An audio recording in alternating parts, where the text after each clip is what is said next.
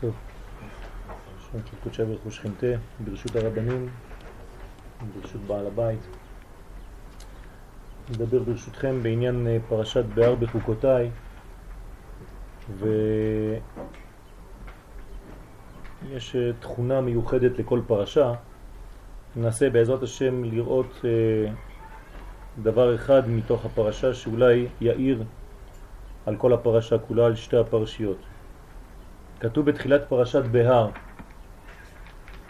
וידבר השם אל משה בהר סיני לאמור. דבר אל בני ישראל ואמרת עליהם כי תבואו אל הארץ אשר אני נותן לכם ושבתה הארץ שבת לשם. שש שנים תזרע שדיך ושש שנים תזמור כרמך ואספת את תבואתה. ובשנה השביעית שבת שבתון יהיה לארץ שבת לשם שדך לא תזרע וחרמך לא תזמור. שבת, שבת איננה רק תכונה של זמן או מושג של זמן, אלא יש שבת בנפש, גם כן. כמו שיש שבת בזמן, יש שבת בנפש, וגם יש שבת במקום. ופה אנחנו נפגשים עם שבת מיוחדת, שבת של הארץ. הארציות שובתת. והנה ידוע כי בארץ ישראל נבנה פרצות רחל, נוקבה דזה. כלומר ארץ ישראל מיוחדת והתכונה שלה דומה יותר לחלק הנקרא רחל. אנחנו יודעים שהמלכות בנויה משני חלקים, חלק הנקרא לאה וחלק הנקרא רחל. לאה הוא החלק הגנוז, הנסתר, אלמא דאיטקסיה, ורחל הוא החלק הגלוי, הנמוך יותר, היוצא החוצה, אלמא דאיטגליה. שתיהן ביחד, רחל ולאה, בנו שתיהן את בית ישראל, זאת אומרת שהן שתיהן בניין אחד של המלכות, חלק עליון, חלק תחתון. לפעמים לאה מופיעה יותר, לפעמים רחל מופיעה יותר. סליחה? לאה מופיעה לא בבינה? כן, אבל לא, לא רק, כן.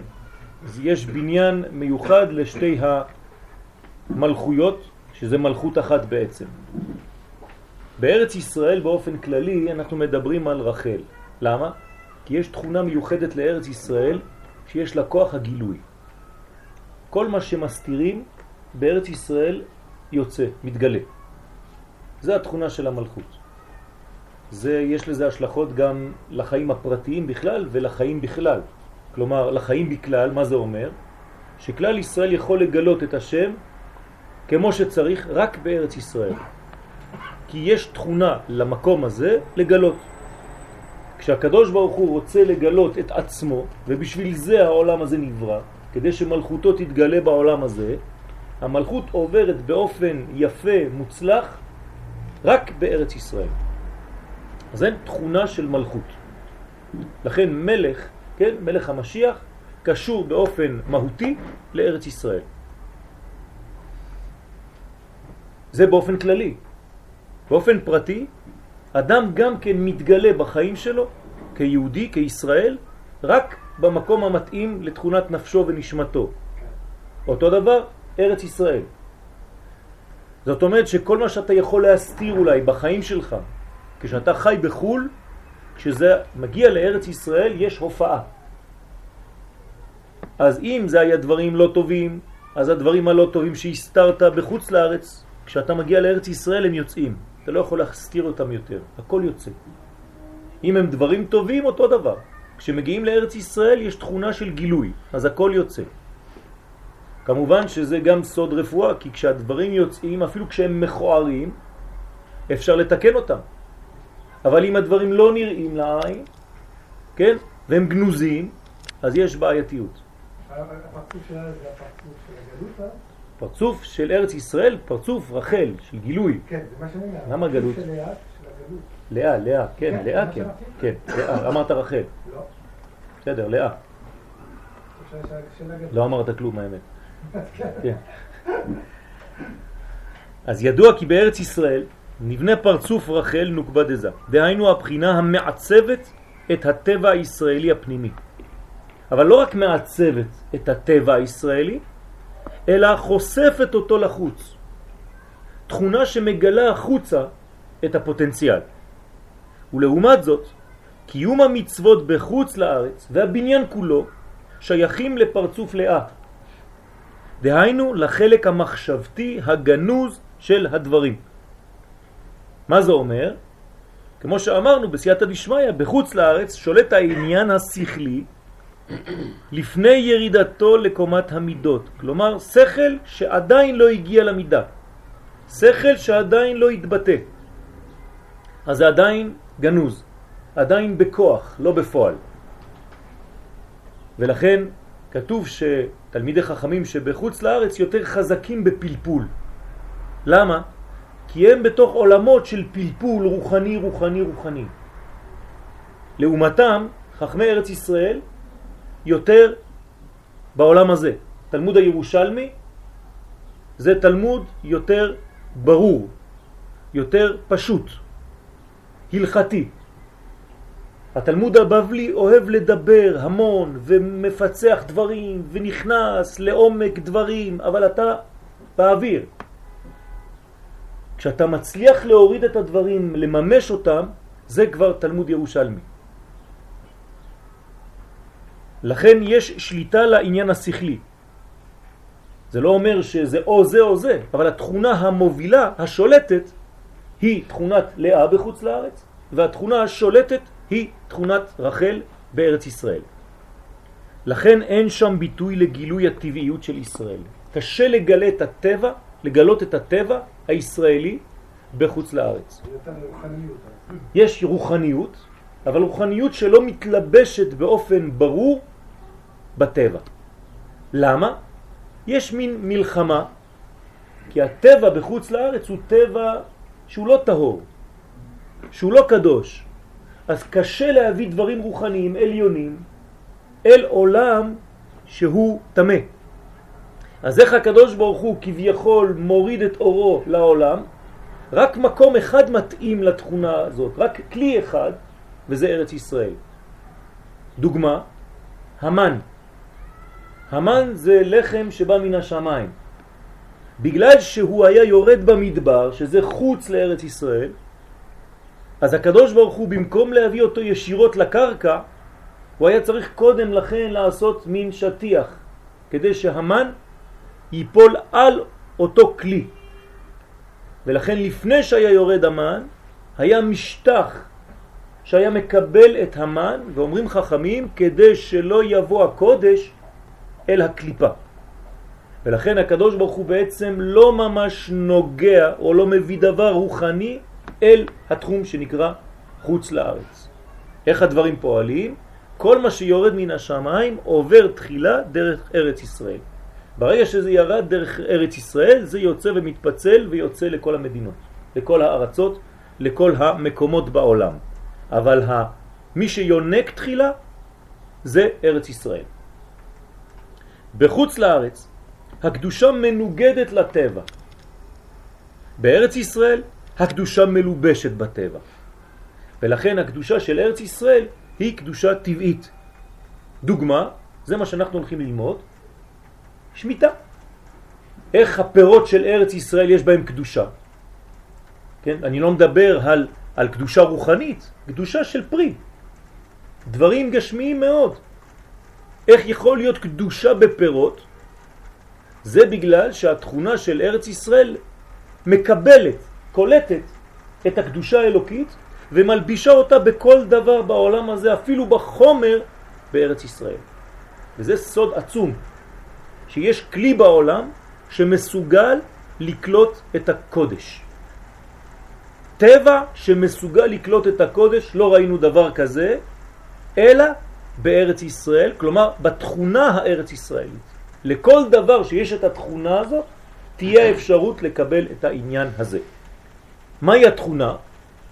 למה ארץ ישראל מיוחדת לזה? כן, גם זה אולי ניגע עוד מעט בעזרת השם. ובפרשת בהר הדברים ברורים. וזהו שכתוב וידבר השם אל משה בהר סיני לאמור מה הוא אומר לו בהר סיני? כי תבואו אל הארץ. מה הקשר? בהר סיני אתה הולך לתת תורה. למה אתה מדבר בהר סיני על ארץ ישראל מיד? הרי בהר סיני אנחנו לא בארץ ישראל. הולכים לתת שם תורה. מה הקשר לכי תבואו אל הארץ? כאילו אני מדבר על משהו אבל אל תוציאו אותי מהכיוון שלי. קודם כל תדעו שכל מה שאני עושה פה יש לו כיוון.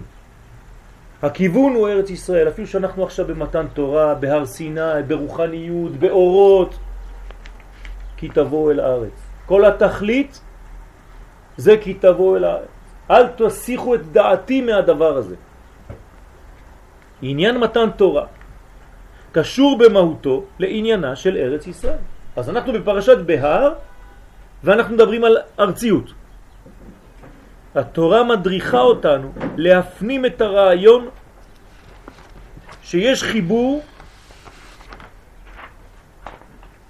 שיש בחיבור הטבעי שקיים בין הקודש העליון שהוא סוד התורה וארץ ישראל.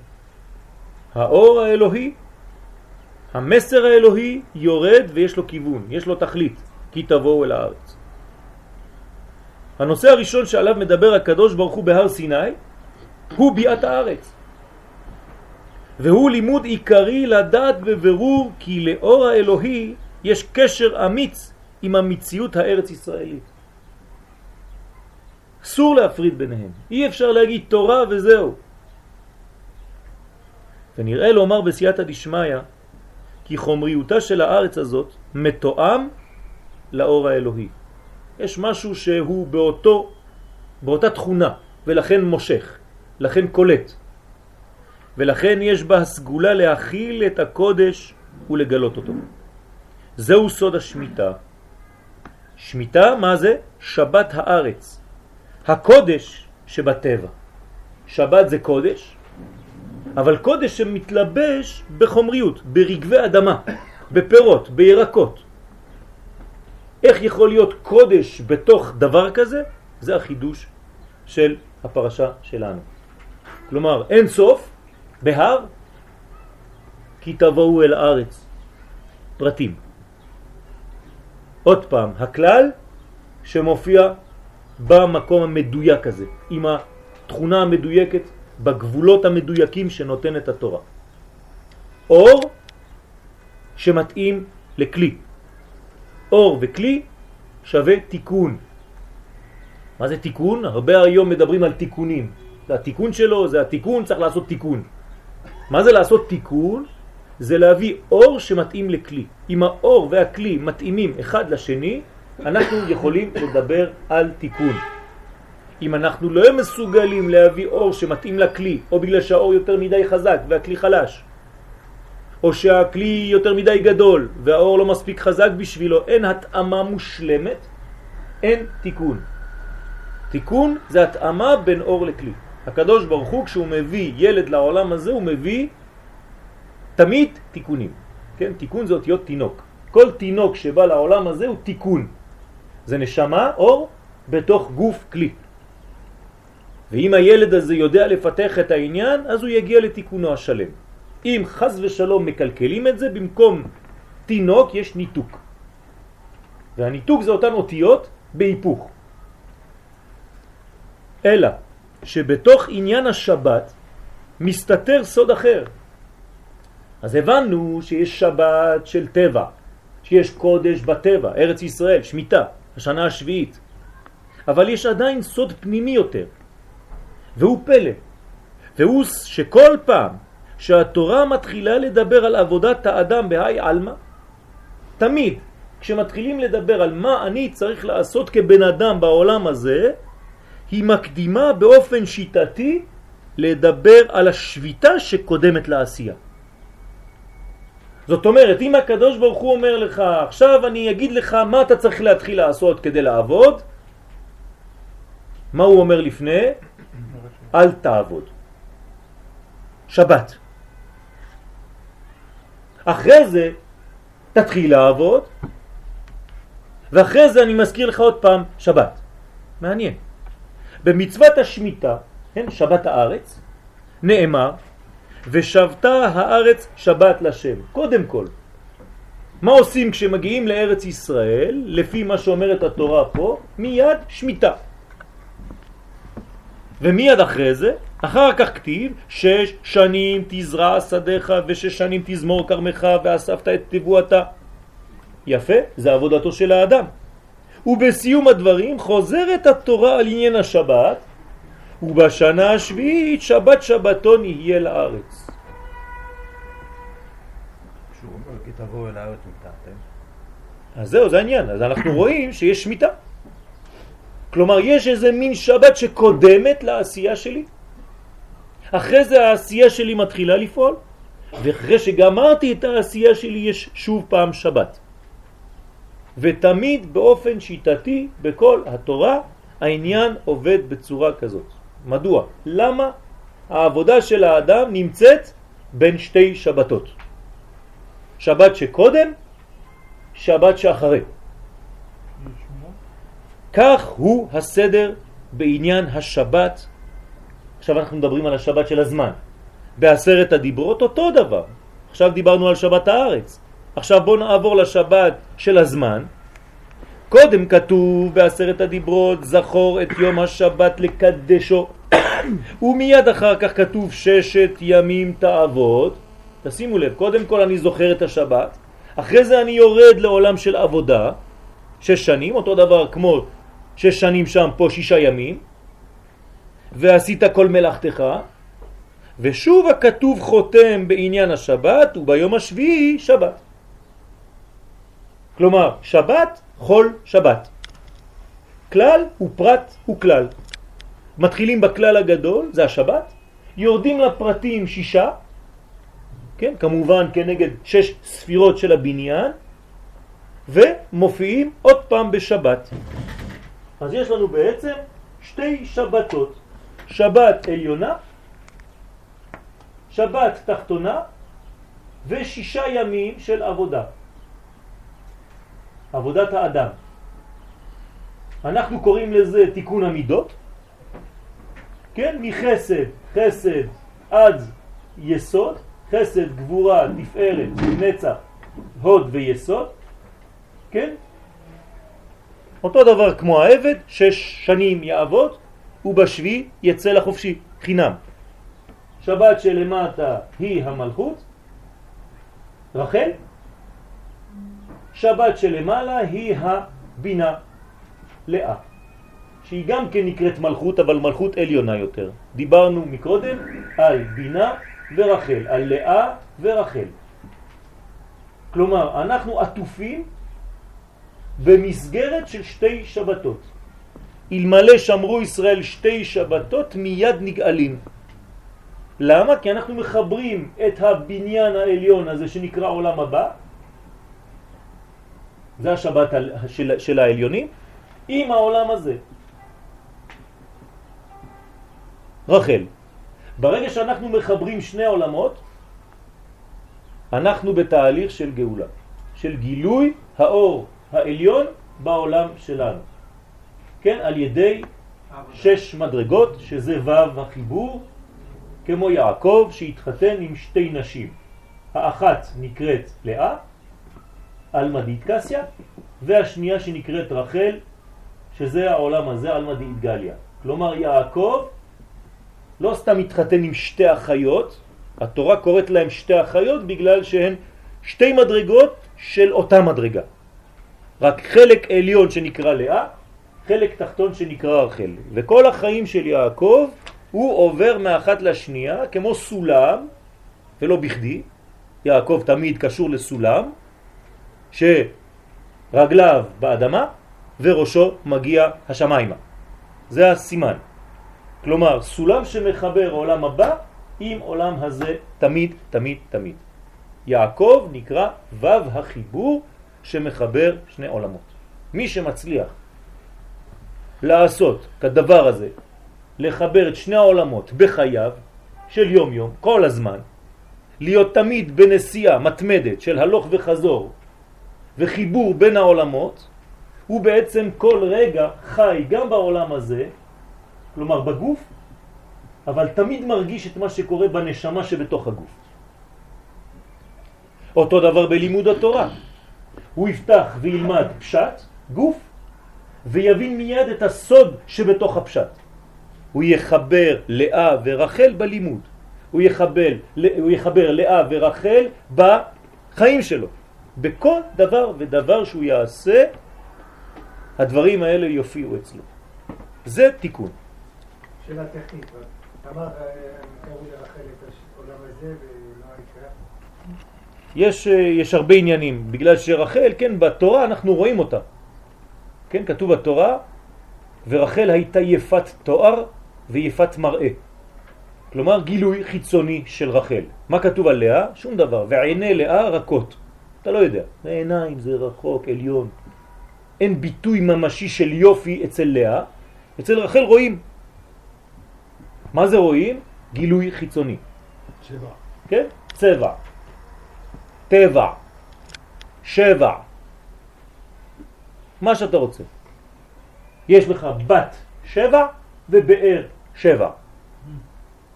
כן? השורש של השבע או התוצאה של השבעה.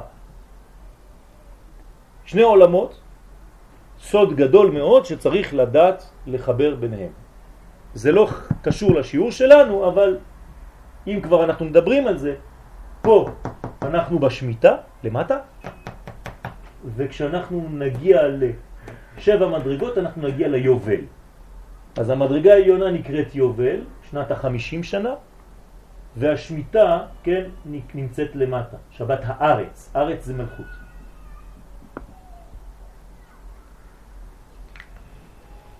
עכשיו אני רוצה לחזור לעיקרון הזה.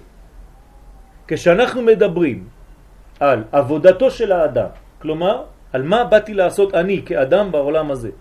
הרי אנחנו צריכים לעבוד, לעמול, נכון? יש לנו עבודה. קודם כל, לפני שאתה מתחיל לעבוד, אומרים לך, תשבות. אחרי ששבתת, אומרים לך, תעבוד, ואחרי שגמרת לעבוד, אומרים לך עוד פעם, תשבות. מעניין. אז אותו דבר, ששת ימים תעבוד ועשית כל מלאכתך, ושוב הכתוב חותם בעניין השבת וביום השביעי שבת. ונראה לומר בסייעתא דשמיא, כי העשייה האנושית נמצאת בין שתי שביתות. מה אכפת לי מזה? אלא שמסתתר כאן רעיון פנימי חשוב במדרגה ראשונה. השביתה שלפני העשייה והשביתה שלאחריה. והרעיון הפנימי בא ללמד. יש סדר כאן, אתם מבינים שיש סדר. שהסדר הזה הוא הסדר הנכון בחיים. מדוע?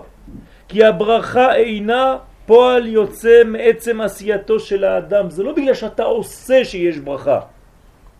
אדרבה, הכל תלוי בשביתה שקודמת לעשייתו. אמנם אתה כן צריך לעשות, שש שנים תעבוד, או שישה ימים, ששת ימים, תעשה מלאכה, או תעבוד. אותו דבר, אבל תדע לך שהברכה שלך באה בגלל שהתחלת את הפעולה שלך באי פעולה, בדבר שהוא לא פעולה. ללמדנו את הכלל הגדול, שהכל מתחיל מאיתו יתברך.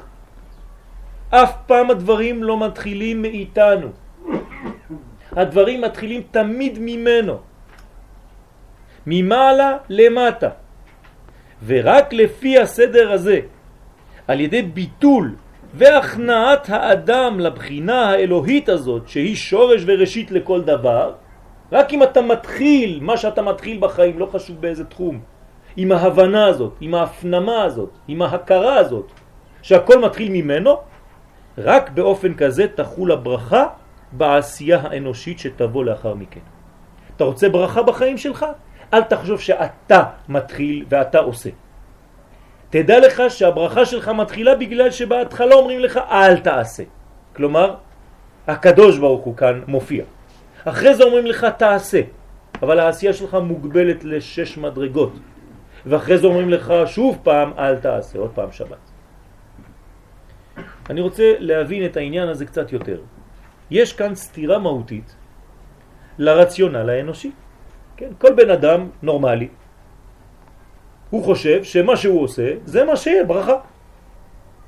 אם אני לא עושה, אין ברכה. מאיפה תבוא הפרנסה? מיום ראשון, מיום שני, מיום שלישי, מיום רביעי, מיום חמישי, מיום שישי. אני עובד שם. משם באה הפרנסה. באה התורה אומרת לך, לא אדוני. הפרנסה, למרות שאתה עובד ביום ראשון, שני, שלישי, רביעי, חמישי ושישי, היא באה משבת ומסתיימת גם כן בשבת. משם זה מקור הברכה. איך? דווקא כשאני לא עושה כלום, יש ברכה. אז למה אני עושה? שהרי לפי זה, כל פעולה מתחילה בדבר ההופכי לה, שהוא סוד השביתה. כלומר, עם ישראל מתחיל בשביתה.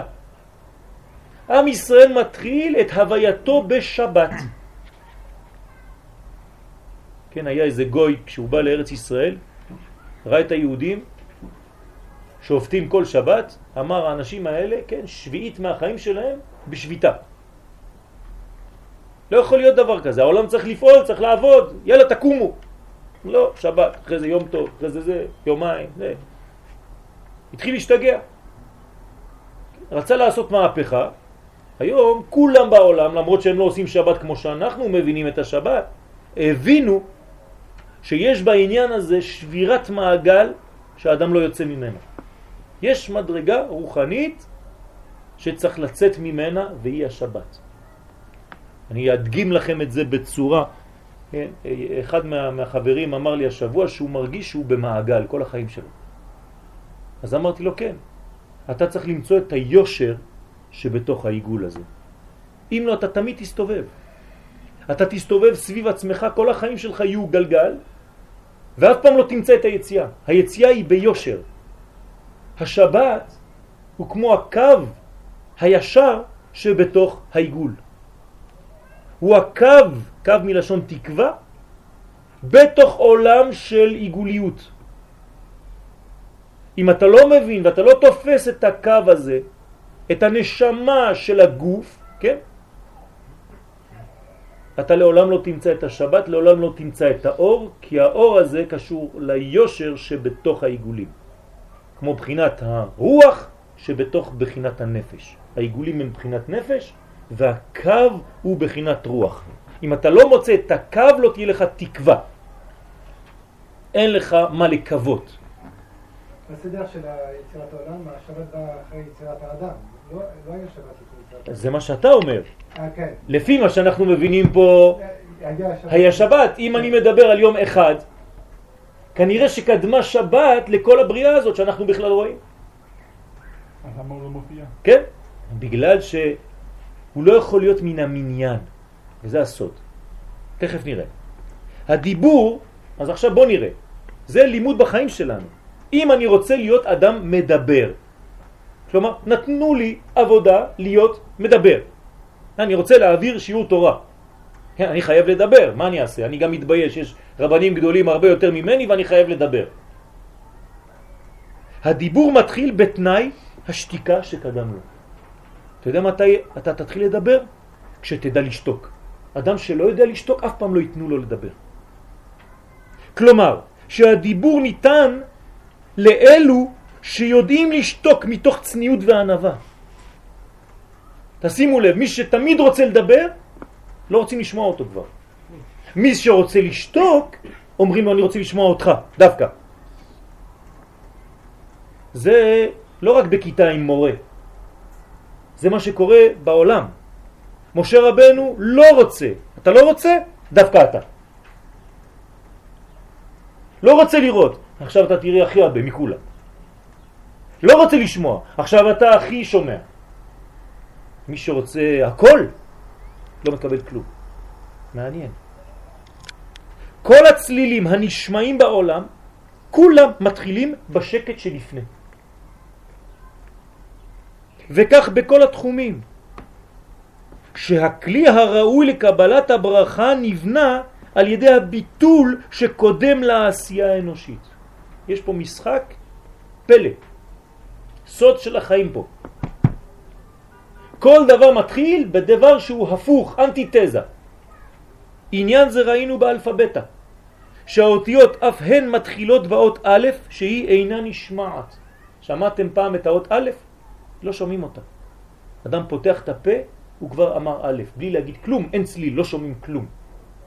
לעומתה, הבית זה כבר מלחמה, ב. האלף לא שומעים. איך האותיות מתחילות באי אות, באנטי אות. כלומר, ששורש כל האותיות של התורה הוא סוד האות הנעלמת והגנוזה. כך גם לגבי הצבעים, ששורש כולם הוא הלבן. לבן זה צבע? מי רק מי שלא יודע הוא אומר שלבן זה צבע, זה לא צבע לבן. לבן זה אנטי צבע. אשר הוא עצמו אינו מן המניין. אז אתה לא שומע אותו, לא מדברים עליו, כן? הוא שורשי, הוא מקורי, הוא גרעיני, הוא בראשיתי. מתחילים הצבעים הגדולים, החזקים, האדום, הירוק, צבעים, כן, צבועים מאוד. והם מתחילים מדבר שהוא לא צבע. כולל כל הצבעים. כולל בשורש. לא כולל בגלל שהוא תוצאה של כולם. הוא לפני כולם, בוודאי שהוא כולל, כן? כמו צדיק. זה לא בגלל שאספת את כל החלקים שתקבל צדיק. הצדיק לפני כולם, זה נקרא כולל. כן, בראש שלנו כולל זה סכום. זה לא נכון. כולל זה שורש, שכולל את כל הפרטים שעוד מעט יבואו. וממנו יבואו כל הפרטים, יצאו ממנו. כן? לא לבלבל בין סכום לכולל. ובכל זאת, רק מכוחו של הלבן מופיעים כל הגוונים. אז כאן הסוד, כן, באופן ברור, כשמתחילים מן ההכנעה הבסיסית לעין, כן, קודם כל אתה נכנע לעין, רק אז יכולים להשיג את קצת מן האני. תשימו לב, כן? עין ואני. מי שלא מתחיל באין, אין לו אני. מי שמתחיל מיד באני, לא יקבל שום דבר, כי הוא חושב שהוא מתחיל עבודה ממה. הרי הדברים פשוטים מאוד. כדי לקבל דברים בעולם אנחנו מקבלים, נכון? אנחנו בעולם של מקבלים. נברנו כאלה, מקבלים. זה העולם, זה התכונה שלנו, מקבלים. הקדוש ברוך הוא, יש לו תכונה אינסופית של נתינה. אז אנחנו מקבלים. מה זה לקבל? זה לבנות כלי. ופה הסוד. הכלי הכי טוב שאתה יכול לבנות בחיים שלך זה כשאתה נכנע בהתחלה לנותן. כלומר, קודם כל שאתה מקבל ממנו. כלומר, אם אתה מקבל ממנו, אתה חותם שהוא הנותן ואתה מקבל. אבל אם אתה לא מסוגל לקבל ממנו, באותו רגע אתה מונע מעצמך מלהיות כלי. אתה הולך לשיעור, הרב שמדבר מעצבן אותך. ברגע שהחלטת בראש לא לקבל בגלל שהוא מעצבן אותך, אתה לא תקבל כלום מהשיעור הזה. סגרת את הכלי שלך. במקום שהכלי שלך יהיה קעור, הוא כמור. במקום להיות כזה, הוא כזה. סגרת הכל, אתה כבר לא יכול לקבל כלום. אתה לא כלי כבר. כן? אולי ההפך מכלי זה ילך. כן? זה, זה הלך. אין, אין קבלה. אתם מבינים מה הקשר לארץ ישראל פה? ארץ ישראל נקראת ארץ כנען. אומר לנו הקדוש ברוך הוא, כשאתם מגיעים לארץ ישראל, הדבר הראשון, מה זה? שבת. אל תתחילו להתרוצץ, אל תתחילו להשתולל, אל תתחילו את העשייה שלכם, כי בסוף אתם גם תחשבו שאתם התחלתם ואתם עשיתם והכל מתחיל איתכם. לא. דבר ראשון, שביתה. מה זה שביתה? הכנעה לבורא עולם. זה לא בגלל שאני עושה פעולות פה שאני בונה את העולם. זה נכון, אבל שלב ב'. שלב א' זה לדעת מי הבוס. מי בעל הבית פה. והבעל הבית אומר לך, כדי להבין את התכונה הזאת, תשתוק. אל תעשה. שב ואל תעשה עדיף. זה הכנעה, זה כנען, כן. כי היש יוצא מן העין, כן? את- כולם שמעו את המושג הזה, יש מאין. מה זה יש מאין? מאיפה יבוא היש? מאיפה הישות שלך נמצאת? כשלפני זה עברת בקומה שנקראת עין. אם לא עברת בקומה שנקראת עין, אתה לעולם לא תגיע לישות, ליש, כלום. אנחנו חוזרים לעין. סליחה? בסוף, על ידי העבודה. זאת אומרת, זה כל החוכמה. אתה בא מהעין, אומרים לך, יש לך שש מדרגות של יש, אבל אתה בסופו של דבר תבין שכל מה שעשית זה לא אתה בעצם. בסופו של דבר אתה גם חוזר לעין. כלומר, אתה נכנע לפני ונכנע אחרי, ובאמצע יש לך קצת פעולה. זה מחזיר אותנו למימדים ברוך השם, כן? שאף אחד לא יכול לחשוב את עצמו לכלום. זהו סדר הבניין האלוהי האמיתי, המשפיע חיים בכלים ראויים, וכמאמר הזוהר הקדוש, דלת נהורה אלא ההוא דנפיק מגו חשוכה. מתי יש לך אור אמיתי? כשהתחלת מחושך. מה זה חושך? לא שיש חושך, שאתה לא רואה, שאתה מתבטל. הרי אנחנו אומרים יוצר אור ובורא חושך. יוצר מזכיר לנו יצירה, ובורא מזכיר לנו בריאה. אז ממה נפשך? מי יותר גבוה? בריאה. אז למה כתוב בבריאה הוא בורא חושך? וביצירה כתוב יוצר אור.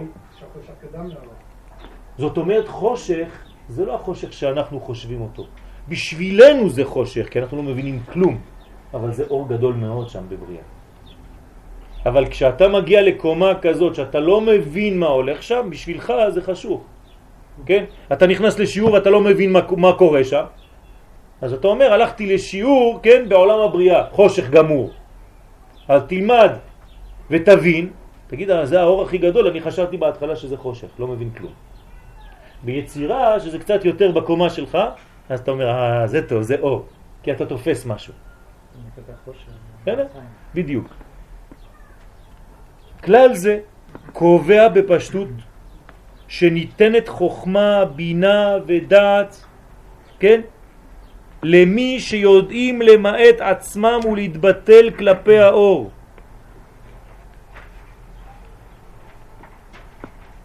כי זה סוד הכלי והצינור למעבר השפע דרכם. בלי ההכנעה הזאת אתה לא תהיה כלי, לא תהיה צינור והאור לא עובר דרכך. חבל. למה הקדוש ברוך הוא מעביר את האור דרך עם ישראל? כן, אין לזה הסבר הגיוני, אבל יש לנו פסוק. אתם המעט מכל העמים. בגלל שאתם ממעטים את עצמכם, אני מעביר את האור דווקא דרככם. אתם עדיי ואני אל. אם אתם לא הייתם ממעטים את עצמכם, אם לא הייתם נכנעים לפניי, אם לא הייתם צנועים, ביישנים, רחמנים, גומלי חסדים, כן, כל התכונות האלה, מאיפה זה בא? מההכנעה. זה הופך אותנו לצינורות אמיתיים לאור. והבן. כשהיוזמה בענייני הקודש היא יוזמה אנושית, כשאדם חושב שזה מתחיל ממנו, הרי שהקודש מתגמד. הוא עושה את הקודש לדבר קטן. למה? כי הוא התחיל. אז הוא אומר, איפה הקודש? כן, פה ימינה אני רואה קצת קודש, שמאל. אתה התחלת את הפעולה.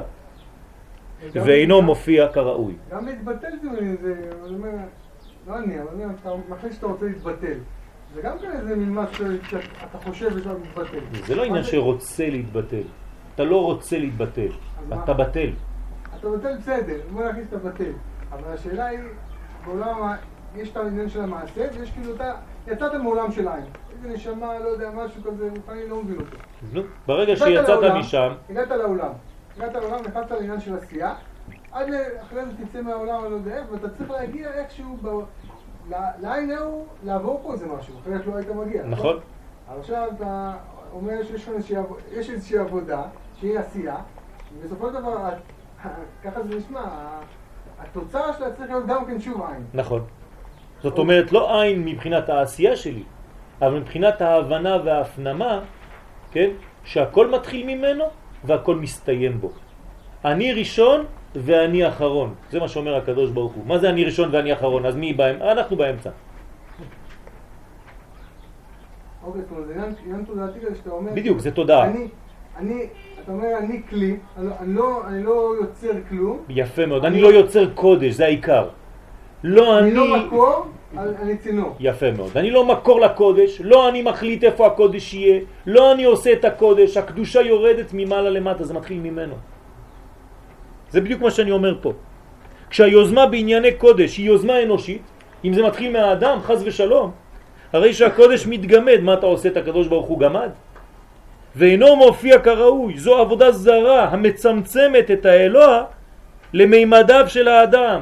למה? אתה קובע, נכון? אז אתה קובע איפה כן, איפה לא, מתי כן, מתי לא. זה לא ככה קודש. קודש זה מלמעלה. לא אתה יוזם. התורה קובעת מציאות אחרת לחלוטין. רק מכוח הפנייה האלוהית אלינו, זה שלב א', אנחנו יכולים לפנות אליו יתברך שמו. זה שלב ב'. בגלל שהוא פנה אליי, אני יכול לפנות אליו. אם הוא לא פנה אליי, אני לא יכול לעשות כלום. פנייה אלוקית זה נבואה. כן? איך אני יודע מה לעשות? מאיך אנחנו יודעים מה לעשות? יש לנו נביאים. הם מביאים לנו את האור האלוהי למימדים של העולם שלנו. זה נקרא נביא. בוא נביא. נביא את מה שיש למעלה ונביא אותו למטה. אבל אדם חז ושלום שעושה את עצמו נביא, ממציא שם ואומר דברים שלא היו מעולם בגלל שיש לו דמיונות והוא הפך להיות משוגע, כן? בהצטלה של תלמיד חכם, אז זה חז ושלום זה עבודה זרה. הוא ממציא דברים שלא היו מעולם. דמיונות. אם אתה לא מקבל, אל תשקר, תשתוק. אל תמציא דברים, בגלל שזה אופנה. כולם מתקשרים. אז בסיסמה אנחנו, בוא בוא נלך אפילו למה שאנחנו עושים היום. של- שלוש פעמים ביום, מתפללים. תשמע, להתפלל זה לא פשוט. נכון, באיזה זכות אנחנו מתפללים? יפה מאוד. כי אנחנו פונים, לכאורה, אתה אומר משהו סופי, פונה חס ושלום, ו- למשהו אינסופי, איך בכלל יש לו זכות לפנות למשהו יש, אינסופי? אה, יש דיסק על התפילה, אני מזמין אותך לקבל אותו אצל צוריאל, ואתה תראה שמה שאנחנו מסבירים שזה בדיוק הפוך, שהתפילה היא לא ממטה למעלה, אלא ממעלה למטה. זאת אומרת, שאני מקבל, מבקש רפואה מהקדוש ברוך הוא, זה לא שאני פונה אליו. הרפואה שלו יורדת בעולם הזה, ודרכי עוברת כדי להעביר רפואה לכולם. זה מה שקורה בתפילה באמת. זה לא איזה מין פעולה של האדם שמתחיל להתרוצץ ומתפרץ כלפי השמיים. כן? אז אני לא יכול להסביר את זה בכמה מילים, אבל יש כיוונים, כן? ואצל נביא? אצל נביא. אז זה הכוח. אצל הנביא אותו דבר. הנביא לא בא ממטה למעלה, חס ושלום. יש אנשים, נביאים, שהיו נביאים עם כל המדרגות של הנבואה והקדוש ברוך הוא לא רצה לנבא אותם. זה לא בגלל שאתה בתכונת נביא שהקדוש ברוך הוא מנבא אותך. כמה נביאים היו שהקדוש ברוך הוא לא ניבא אותם. והם היו בבית ספר וקיבלו תעודה בסוף השנה. נביא, אתה מסוגל לנבואה, אין בעיה. ההוא מחכה, אף פעם לא קיבל כלום. יש. אל תעשה את עצמך מה שאתה לא. כן, איך הרמב"ם אומר ש, שאותו אחד של, של המוסלמים היה משוגע, כן, ככה כתוב. כן, רבי יהודה הלוי קורא לו משוגע. כי רק באופן כזה יוכשר הכלי לקבלת האור. לכן התחילה התורה ואמרה כי תבואו אל הארץ אשר אני נותן לכם ושבתה הארץ שבת לשם. אתם רואים? שלב א', אתה בא לארץ ישראל, שבת. הארץ, הארציות, כן, הארץ זה לא רק האדמה, זה כל מה שהארציות שלך שובתת. כל מה שיש לו תכונה מלידה אולי, להתחיל להתרוצץ ולהתחיל לעשות עבודה. אני, אני פה, יאללה, תן לי מה לעשות. הארציות שלך צריכה לשבות. ורק מכוח אותה שביתה שקודמת לעשייה, יבוא ההמשך ממטה למעלה. אחר כך, השלב ב', אתה יכול להתחיל להתעורר ולעשות דברים. שש שנים תזרע שדיך, ושש שנים תזמור כרמך, ואספת את כל תבואתה. זה אין בעיה, אתה יכול. בגלל שזה הזריעה. מה זה זריעה? מה זה עבודה? זה לא עבודה של האדם, כן? ברגע שהקדוש ברוך הוא נתן לך את הכוח של השביתה, אחרי זה אתה מתחיל את הפעולה שלך, יאללה תתחיל לזרוע. זה נקרא עבודתו של האדם ממש בפועל. ממטה למעלה, בגלל שאנחנו, כן, כשאנחנו אומרים ממטה למעלה או ממעלה למטה, כן, זה, זה מושגים. זאת אומרת, מאיפה התחלת לעבוד? באיזה כיוון? או כפי שאמרנו לאל בסייעתא דשמיא, שביטול העשייה קודם לעשייה עצמה, וזהו סוד הברכה. אז אתם מבינים מה הולך פה? אנחנו מתחילים לעבוד ואומרים לנו לשבות. כשסדר זה לא נשמר כראוי, עכשיו אני נכנס יותר לעניין של השמיטה בסייעתא דשמיא. אם הסדר הזה לא נשמר כראוי, זאת אומרת שבני ישראל לא שומרים על עניין השמיטה. לא עושים את השמיטה כראוי. מה קורה? כשסדר זה לא נשמר כראוי, אזי דורשת השבת את מה ששייך לה בכוח. זאת אומרת, השבת אומרת לך, גנבת אותי, לא נתת לי את השביתה. אני אעשה לך עכשיו חשבון כמה שנים לא שבתתי. ועכשיו אני מחזירה לעצמי את העניין הזה. תרצה, לא תרצה, זה כבר לא מעניין אותי. השבת עושה את העבודה במקומך, בלי לשאול אותך בכלל. והוא סוד הכתוב, תסתכלו מה כתוב. ואם לא תשמעו לי ולא תעשו את כל המצוות האלה, קצת יותר רחוק, אז תרצה הארץ את שבתותיה. תשימו לב, פה יש לה תכונה של אדם שרוצה משהו. ישות, חיה. האדמה פתאום מתעוררת, אומרת לך, אני רוצה עכשיו. הרסת אותי במשך כל הזמן הזה, זרעת אותי בלי סוף, חרשת אותי בלי סוף, נמאס לי. אני רוצה את השבת שלי. מגיע לי. כל ימי הושמה, ואתם בארץ אויביכם, ואז אני זורקת אתכם מעליי, כלומר גלות, בגלל אי שמירת שמיטה יש גלות, גלות באה לעולם, חז ושלום, כך אומרת הגמרא, אז תשבות הארץ וירצת את שבתותיה. בכוח היא עושה את השבתות שלה בשקט. בלי עם. בלי עם. אין עם עליה. ולכן גם היא לא נותנת לעם אחר, אז היא בשקט. אז השמיטה זה, זה, זה, לא, זה לא רק קשור לבני אדם. זה קשור, בוודאי שזה קשור. ברגע שהאדם לא עושה את זה, אז הארץ, כן, יש לה תכונה, מנגנון פנימי שמחזיר לעצמו את כל מה שלא עשית לה. כל השבתות שחיללת בחיים, כן, תדמיין לך, שבת בא אומרת לך, הנה, ספרתי, עשית עבירות בכל השבתות במשך שבע שנים, עכשיו אני נותנת לך שבע שנים שביתה. מה זה? אתה עכשיו חולה על המיטה, לא יכול לזוז יותר. חס ושלום. למה? כי חיללת שבע שנים של שבתות, השם ישמור. השבת מתנקמת ודורשת את שלה. כי כל, כל ימי הושמה תשבות את אשר לא שבתה בשבתותיכם בשבתכם עליה. בגלל שלא עשיתם את זה כשהייתם יושבים עליה, עכשיו היא תעשה את זה בכוח. השבת מחזירה לעצמה את כל מה שהאדם יחסיר באי הבנת הסדרים הנכונים. אתם רואים שהכל חי פה. תדבר עם מישהו, כן, בתורה הכל חי. הירח הולך לקדוש ברוך הוא מדבר איתו, למה שתי מלאכים בקטר אחד? הארץ מדברת, הפירות מדברים, מה זה? אנחנו עכשיו נפגשים עם תורה של חיים. אנחנו מבינים שהדברים הם לא דומם וצומח, חי ומדבר כמו שאנחנו חושבים. לכל דבר יש דיבור.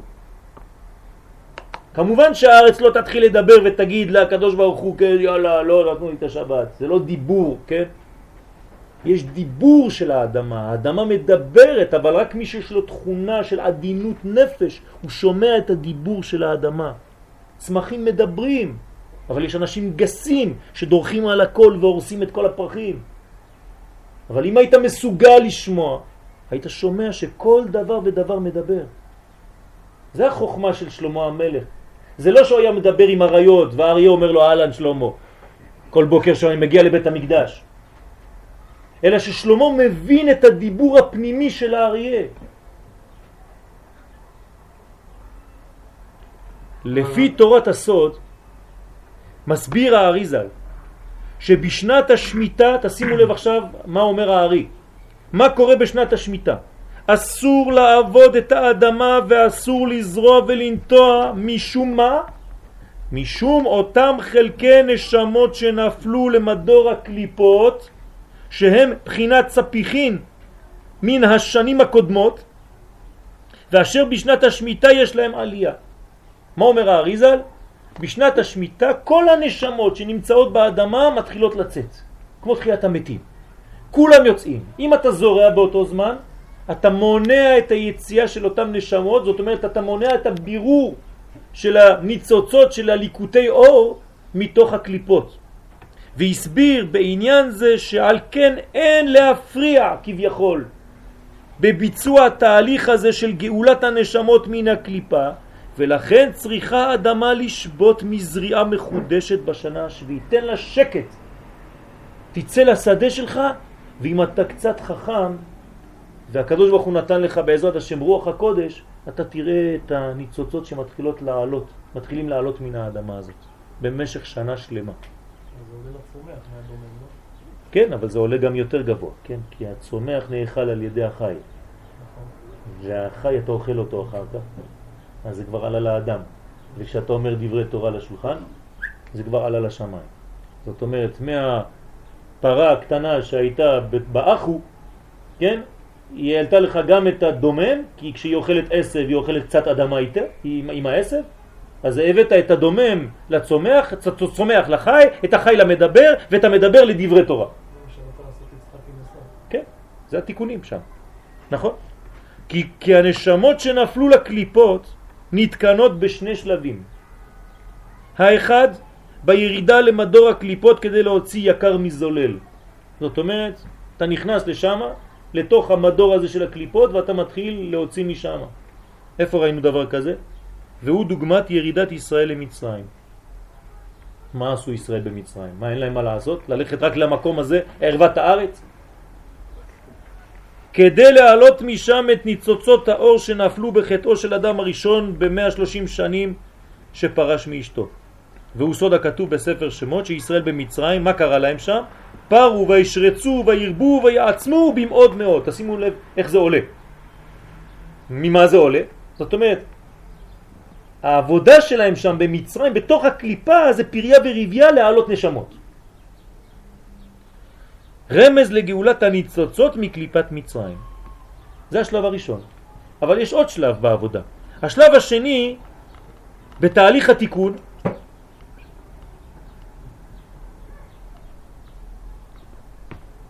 נעשה על ידי גילוי האור האלוהי העליון השואב מעלה מעלה את הנשמות העשוקות שלא יכלו להתברר בשלב הראשון כראוי. זאת אומרת, השלב הראשון עבר, לא כולם עלו, בא שלב ב'. שלב ב' זה אור גדול, שמאיר מרחוק וקולט את כל מה שלא עלה בעבודה הפנימית בתוך החומר. מה זה? חלק זה של התיקון בא להשלים את החסרונות ודוגמתו היא מתן תורה.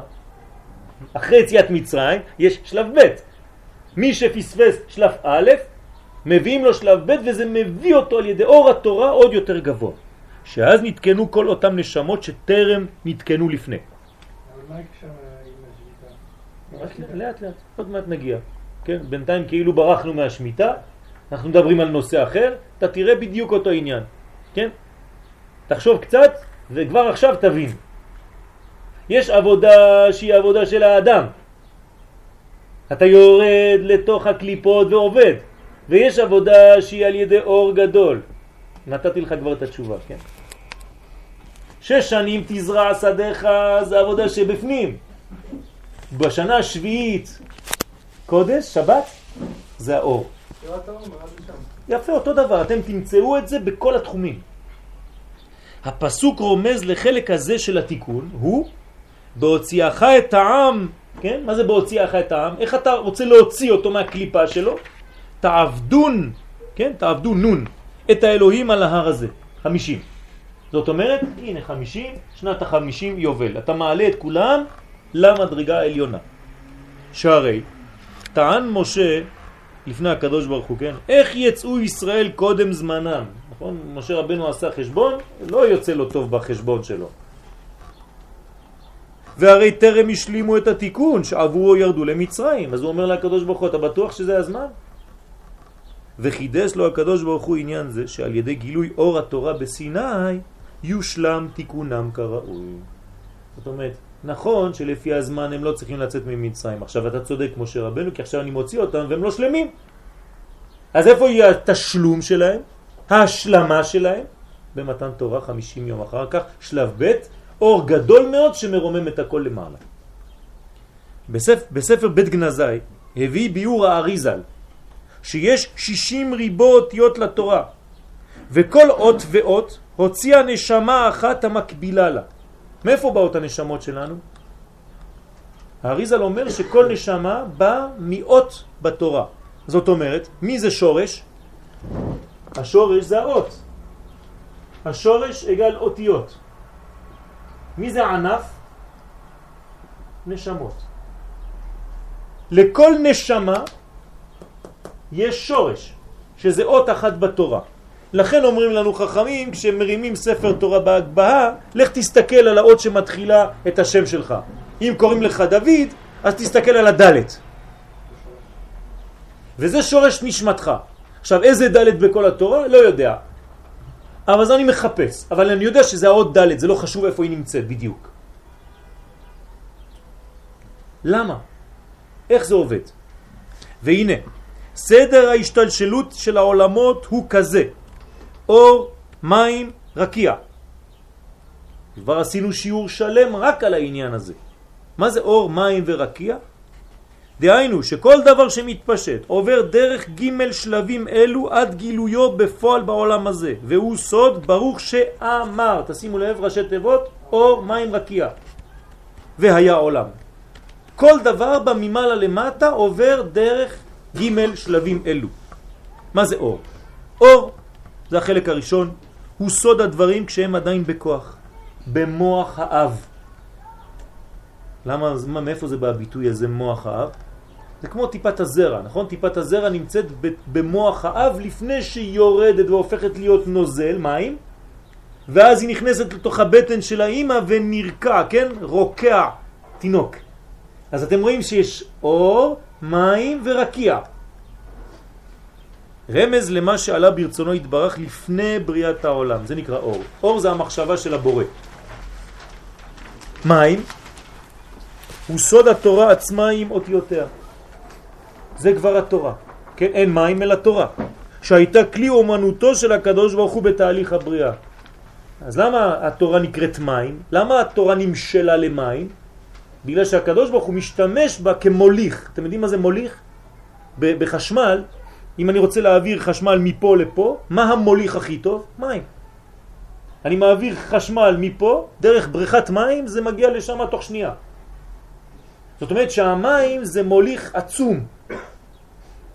ולכן כל מה שבא לקשר אותנו לבורא הוא מקווה מים. מם יוד מם, מם יוד מם, מפה לפה, מפה לפה, ישר והפוך. יש סוד גדול במקווה, כן? מה זה תחתית המקווה, מה זה הדפנות של המקווה, מה זה המים, מה זה הגג של המקווה, התקרה של המקווה, הרבה כוונות יש שם. שלב שלישי, רקיע. הוא סוד השלב הסופי של גילוי הנשמות, כן? רוקע הארץ על המים.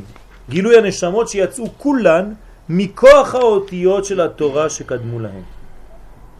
אז יש לנו כוח, זה נקרא אור, יש לנו מים שזה אותיות התורה, ויש לנו נשמות, שזה בא מהכוח הזה של האותיות. כי הנשמות שנפלו לקליפות, הרי שנפלו לשם יחד עם שורשן שהן אותיות התורה. עכשיו זה החידוש. כשנפלו הנשמות, מה זאת אומרת שנשמות נפלו? מה, מה זה נפילה של נשמה? כלומר, כשנשמה לא עושה את מה שבדיוק היא צריכה לעשות, בשבילה זה נקרא נפילה. אם אדם הראשון למשל היה צריך לעשות עבודה והוא לא עשה את העבודה הזאת כראוי, הנפילה הזאת שהייתה שמה הפילה את הפוטנציאל הזה. אז הנשמות נפלו. עכשיו אמרתי שהנשמות יש להם שורש, איך קוראים לשורש של הנשמות? אותיות. אומר האריזל, גם האותיות וגם הנשמות נפלו לקליפות. כלומר, מה זה הקליפות? בואו נגדיר את זה במילים שאנחנו מכירים, גלות. כשיש גלות, לא חשוב איפה, נגיד מצרים עכשיו. אז יש נשמות במצרים, נכון? נשמות בני ישראל בתוך מצרים הם בגלות. מה יחד איתם שם? אותיות. כשבני ישראל יצאו ממצרים. מי יצא ממצרים? גם הנשמות וגם האותיות שלהם. בואו נראה. ואשר על כן מבואר בספר מגלה עמוקות, שתורה שבכתב הייתה בגלות מצרים יחד עם נשמות ישראל. הנה, זה בדיוק מה שאנחנו אומרים. במצרים הייתה גם תורה, זאת אומרת אותיות, וגם נשמות בני ישראל. וכשהגיע זמן הגאולה, נגאלו כולם יחד, ישראל ואותיות התורה. והופעתן בפועל של אותן אותיות התורה הייתה חמישים יום אחר יציאת מצרים במתן תורה. זאת אומרת, מה זה מתן תורה? מאיפה זה בא מתן תורה? מיציאת ממצרים. בגלל שהכל היה במצרים, בגלות. מה זאת אומרת בגלות? זה לא התגלה בעולם, זה היה גנוז. חסמת אותו, חנקת את התורה הזאת. כשאתה יוצא ממצרים אתה גם משחרר את האותיות. יוצא שתמיד כשאנחנו יוצאים מגלות, אנחנו לא רק יוצאים נשמות מאותה גלות, אלא אנחנו משחררים אור שהיה ביחד איתנו באותה גלות. ולכן... זה לא, לא ערב רב, לא, זה עוד מושג אחר, כן? זה, זה, זה הכוח של הדיברות, של המאמרות, ליתר דיוק, שהקדוש ברוך הוא ברא את העולם. כן, אמרנו כבר בזמנו, אני חושב שהייתם בשיעור הזה, שעשרה מאמרות שבהם נברא העולם ירדו לגלות מצרים, ככה אומר הזוהר הקדוש, כן, ומובא בספרי חסידות, בשפת אמת מביא את זה, ואותם עשרה מאמרות שבהם נברא העולם היו בגלות מצרים יחד עם הנשמות, אז היה צריך לשחרר את המאמרות, אז צריך עשר מכות כדי לשחרר עשרה מאמרות, ואחרי זה זה מופיע בעשרת הדיברות בהר סיני. אמנם, בגלל שלא קיבלו ישראל ברצון בסיני, אלא תורה שבכתב, נכון? בהר סיני לא רצו לקבל תורה שבעל פה, ברצון. למה לא רצו לקבל תורה שבעל פה? בגלל שזה מעייף. ככה כתוב. תורה שבעל פה זה מעייף, כן? נידוד שינה, אדם לא יושן בלילה, צריך ללמוד תורה. תורה שבכתב זה כיף. אתה קורא סיפורים. תורה שבעל פה אתה מתחיל ללמוד, אז זה כבר מעייף אותך. אז אתה עובר בדפים ככה, כבר נרדמת. לא רצו לקבל את זה במצ... ב... ב... ביציאת מצרים, במתן תורה. לא רצו לקבל תורה שבעל פה, רצו רק תורה שבכתב, ולא תורה שבעל פה. על כן, אז עכשיו אתם גם מבינים משהו. כפיית ההר כגיגית עליהם, זה היה על איזה חלק של התורה? שבעל פה. ש... שלא רצו לקבל ברצון. אז הוא כפה עליהם את ההר כגיגית, רק על החלק הזה. על כן נחשב חלק זה של התורה בגלות. נכון? אם אתה לא רוצה לקבל אותו ברצון, אז הוא עדיין בגלות, כי לא הוצאת אותו. עד זמן בית שני, תסתכלו כמה זמן עבר. בסוף גלות בבל, שרק אז נאמר עליהם קיימו וקיבלו עליהם, כן? זאת אומרת, מגילת אסתר, שלפי, כן, לפי שרק אז קיבלו חלק תורה שבעל פה ברצון, לכן אז זכו להתגבר על אויביהם והשתחררו מעולם. וגילוי לעולם, וגילו לעולם יחד, כן, עם גאולתם הם, את חלק התורה הזה הנקרא בפינו בשם תלמוד בבלי. כלומר, מאיפה יצא תלמוד בבלי? כמו שאמרתי לכם מקודם, שתורה שבכתב מאיפה יצאה? ממצרים. מאיפה יצא תלמוד בבלי? מבבל. זה היה שמה, בגלות, יחד עם עם ישראל באותה גלות, וכשעם ישראל משתחרר משם, הוא משחרר יחד איתו עוד חלק מהתורה שנקרא תלמוד בבלי הפעם. מתקדמים. ולפי סדר זה, הרי שכל גאולה וגאולה שהייתה להם לישראל, שחררה גם חלק נוסף, רובד נוסף של התורה.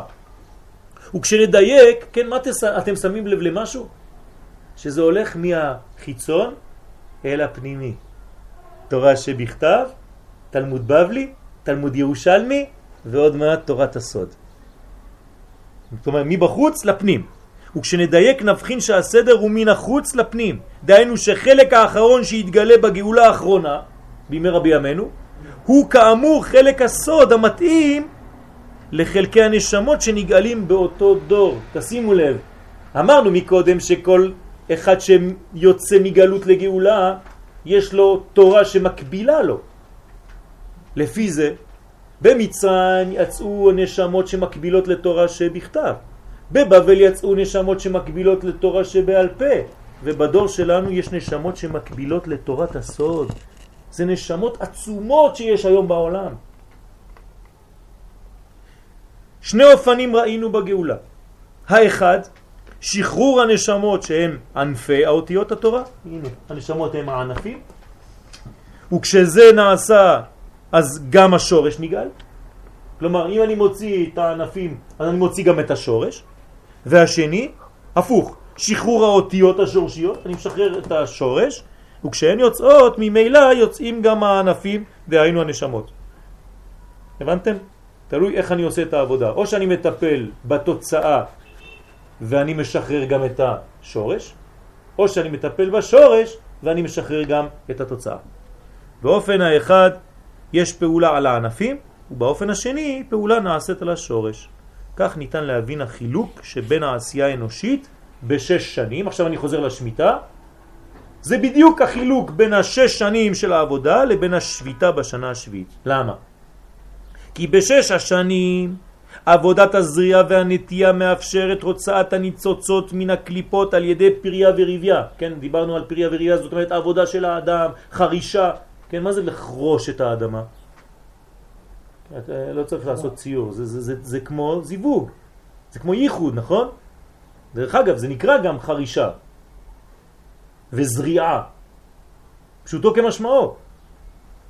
דהיינו שיחד עם יציאת התבואה מן האדמה, כשהאדמה היא בהיריון מאותה זריעה, אז היא מוציאה פירות, נכון? יוצאת גם, כן, יוצאות גם חלקי הנשמות המצפות לתיקונן. זאת אומרת, היו שם נשמות והן משתחררות יחד עם הפירות שאתה מעלה. אז עכשיו אנחנו לוקחים את הפירות האלה, ועל ידי אכילת התבואה והברכות שלפני ואחרי, מה אתה עושה? עולים הניצוצות התמונים בתבואה וחוזרים לאט לאט אל מקום הקודש. זאת אומרת, אתה מעלה אותם מן האדמה לשולחן שלך, מן השולחן שלך על ידי ברכה לפני, ברכה אחרי וכו' וכו' וכו'. לכן שלושה שישבו על שולחן אחד ואמרו עליו דברי תורה כאילו אכלו משולחנו של מקום. למה? כי אותיות התורה הן כאמור שורש הנשמות. אז כשאתה אומר דברי תורה לשולחן, אמרנו שהאותיות של דברי תורה, מה זה מביא? נשמות גם. אז אתה מעלה נשמות מהאוכל שאתה אוכל. כלומר, איפה נמצאות הנשמות של החידוש תורה שיש לך על השולחן? מאיפה בא החידוש תורה שיש לך על השולחן? אני, אני שואל בשאלה פשוטה. מהאוכל עצמו, זה החידוש. כלומר, אם אתה לא יודע כלום, נגיד, לא למדת על משהו, ואתה ממש מכוון בתוך האכילה שלך, באופן אוטומטי חייב לצאת לך איזה חידוש על השולחן, שלא למדת אותו לפני. מאיפה הוא יבוא? מהנשמות שבתוך האוכל, שעכשיו בגלל שאתה רוצה להגיד דברי תורה, אז הנשמות האלה עולות, וכשהן עולות הן מגלות את החידוש שלהם. זה סוד עצום. ועל ידי דברי התורה עולים הניצוצות מעלה מעלה. התורה, כן? אה, אני מצטער על כל, יש הרבה טעויות כי כתבתי את זה מהר לפני שהגעתי. נובעים מכוח השולחן עצמו, כן? החידושים, חידושי התורה. חידושי התורה. כן, חידושי התורה נובעים מכוח השולחן עצמו והאכילה עליו. שאפשרו להם חידושי תורה כאלו, כן? כאילו אכלו משולחנו של מקום. ועובדה ברורה לזה היא שבט לוי. מה יש לשבט לוי? מה הוא עושה שבט לוי כל היום? מה הוא אוכל? רק קודשים, תרומות, קודשים. אז מה הוא עושה בעצם? הוא אוכל את הבירורים הכי גבוהים. אז מה יש לו באופן אוטומטי? תלמידי חכמים, כולם משבט לוי. והם מתאמצים כדי להגיע לזה? לא, רק אוכלים. לעומתם יש שבט אחר, שהם מסכנים מתאמצים, גם הם תלמידי חכמים. איזה שבט? יששכר. יגיעו למדרגה גבוהה, אבל על ידי חרישה בתורה, ממש לומדים, לומדים, לומדים, ואלה אוכלים, והם הופכים להיות כולם, כן? רבנן. לשבט לוי שהיו גדולים בתורה יותר מכולם ללא יגיעה, כמו שהיו יגיעים ועמלים שבט יששכר, כדי להשיג מעלות התורה. למה? וזה משום ששבט לוי היה אוכל תמיד אכילה של מצווה בקדושה, בקודשים, ותרומות ומעשרות וכו'. והיו מעלים כל הניצוצות שהיו בזה אל שורשם. תשימו לב, זה לא סתם ניצוצות שהולכים לעניין של קודש, של קודשים. זה ניצוצות הרבה יותר גבוהות. אז לוי שאוכל שם בבית המקדש בשקט, בלי להרגיש אפילו, הוא הופך להיות תלמיד חכם. על ידי האכילה. האכילה נותנת לו לא רק מזון גשמי, אלא מזון רוחני שגנוז בתוך האכילה עצמה. כי לא על הלחם לבדו יחיה האדם, כי על כל מוצא פי השם אותיות יחיה האדם. זה החיים האמיתיים, מה שגנוז בתוך החומר של האוכל. מי שאוכל פלאפל בשביל לאכול את הפלאפל, אז הוא הבן של בטן שלו, הוא כל החיים שלו ישן. תמיד יהיה בתרדמת. איפה שהוא הולך, הוא נופל, הוא ישן. אין לו כוח. כי הוא לא אוכל לסובה נפשו.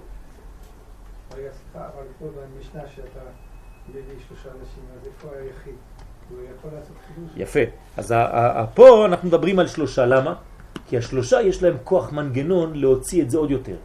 לכן יש זימון, וזימון זה הזמנה של קודש. מדרגה גבוהה. גם אחד שיושב לבדו. תסתכל בפרשות השבוע אפילו בבן איש חי, מה הוא אומר. כן? אתה, אתה לא יודע אם יש לך זמן לאכול בכלל, נכון? אתה צריך לקרוא את כל הסידור שיש לך.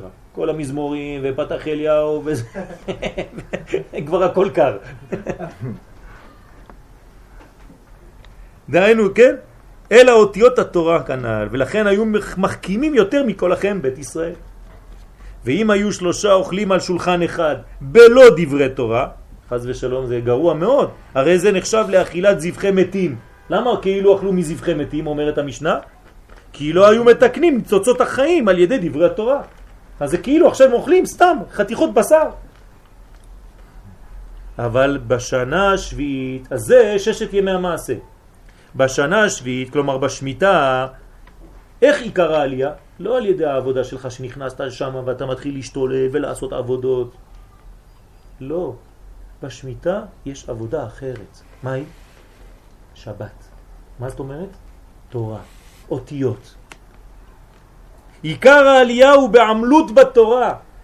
זאת אומרת, בשנה הבאה, בעזרת השם שתבוא, עיקר השנה צריכה להיות לימוד.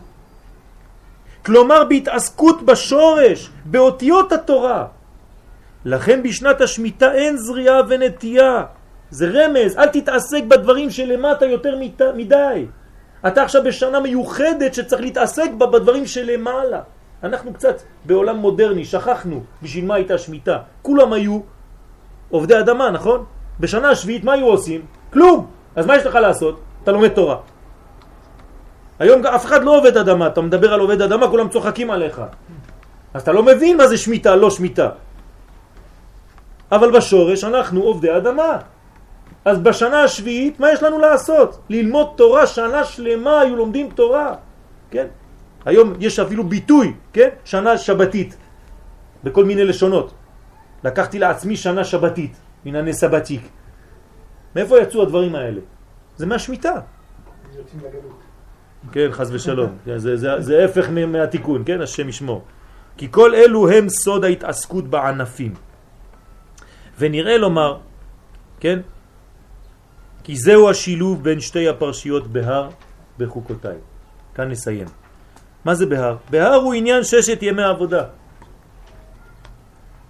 או שש שנים של זריעה וכו'. בחוקותיי בא לרמוז על החלק השני בעבודת התורה, הוא על ידי עמל התורה. מה כתוב שם? אם בחוקותיי תלכו, מה אומר רש"י? שתהיו עמלים בתורה. אז אתם רואים מה זה השילוב? בהר בחוקותיי. שתי שיטות בעבודה של השם. או בזריעה ובעבודה שלך ובמאמצים שלך, או בחוקותיי, אותיות התורה. שזה בעיקר בשבת, שבת הארץ, אבל גם בשבת של השבוע זה אותו דבר. מה אנחנו עושים בימי החול?